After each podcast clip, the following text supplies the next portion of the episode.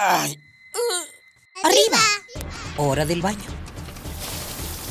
Siendo delitos directo al caño.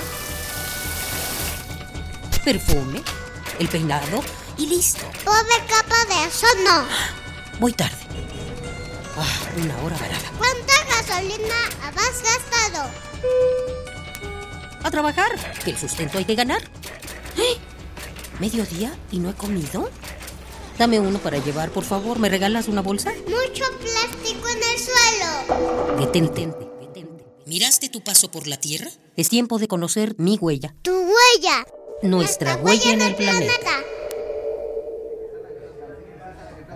Pretextos, uy, nos sobran, ya sea para celebrar o como consuelo, antes de las grandes decisiones o después de sus irreversibles consecuencias, ya sea reencuentro o despedida, las bebidas alcohólicas forman parte fundamental de nuestra cultura desde tiempos prehispánicos.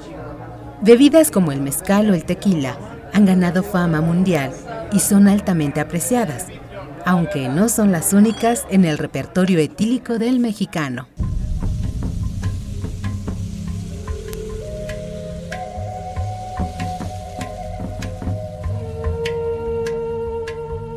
Para nuestros ancestros, el alcohol también formó parte fundamental de su día a día.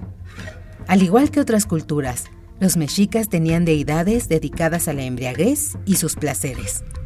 En este caso, Mayahuel, estrella Tzimine raptada por Quetzalcoatl, que reencarnaría como maguey, materia prima de nuestras bebidas más conocidas, y del sotol, el bacanora y el pulque.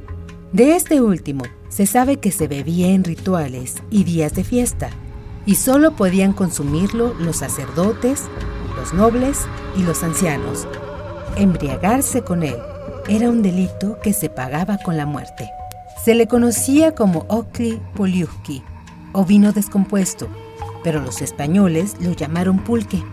Suele decirse que le falta un grado de alcohol para hacer carne.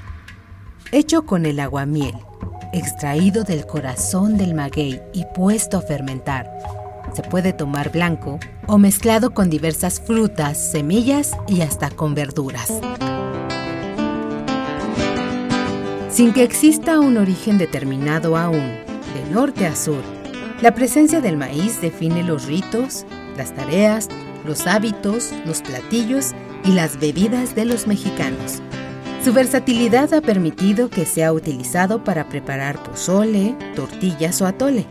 Su antepasado inmediato se llama teocintle, una delgada espiga de apenas unos 12 granos que fue evolucionando hasta convertirse en la mazorca que hoy conocemos. El choclo o maíz está presente en distintas formas, colores y tamaños, en las tierras y platillos de toda América.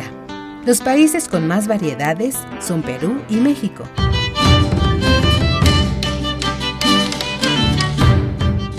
Durante la época colonial, muchas de estas bebidas estuvieron prohibidas y estigmatizadas. Al pulque y a otras bebidas se le colgaron grandes mitos como estar fermentadas con excremento o ser el origen del crimen, la maldad y casi todos los males sociales. Esta mala fama se extendió hasta el siglo XX. José Vasconcelos juraba que mientras hubiera pulque, no habría civilización.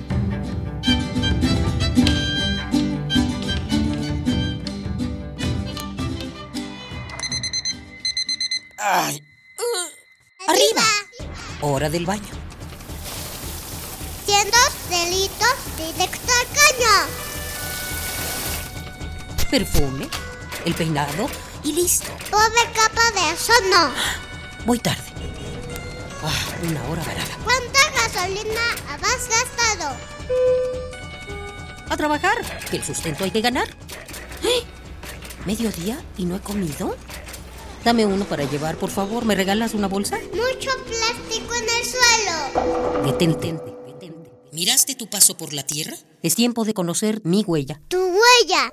Nuestra, huella, en el planeta.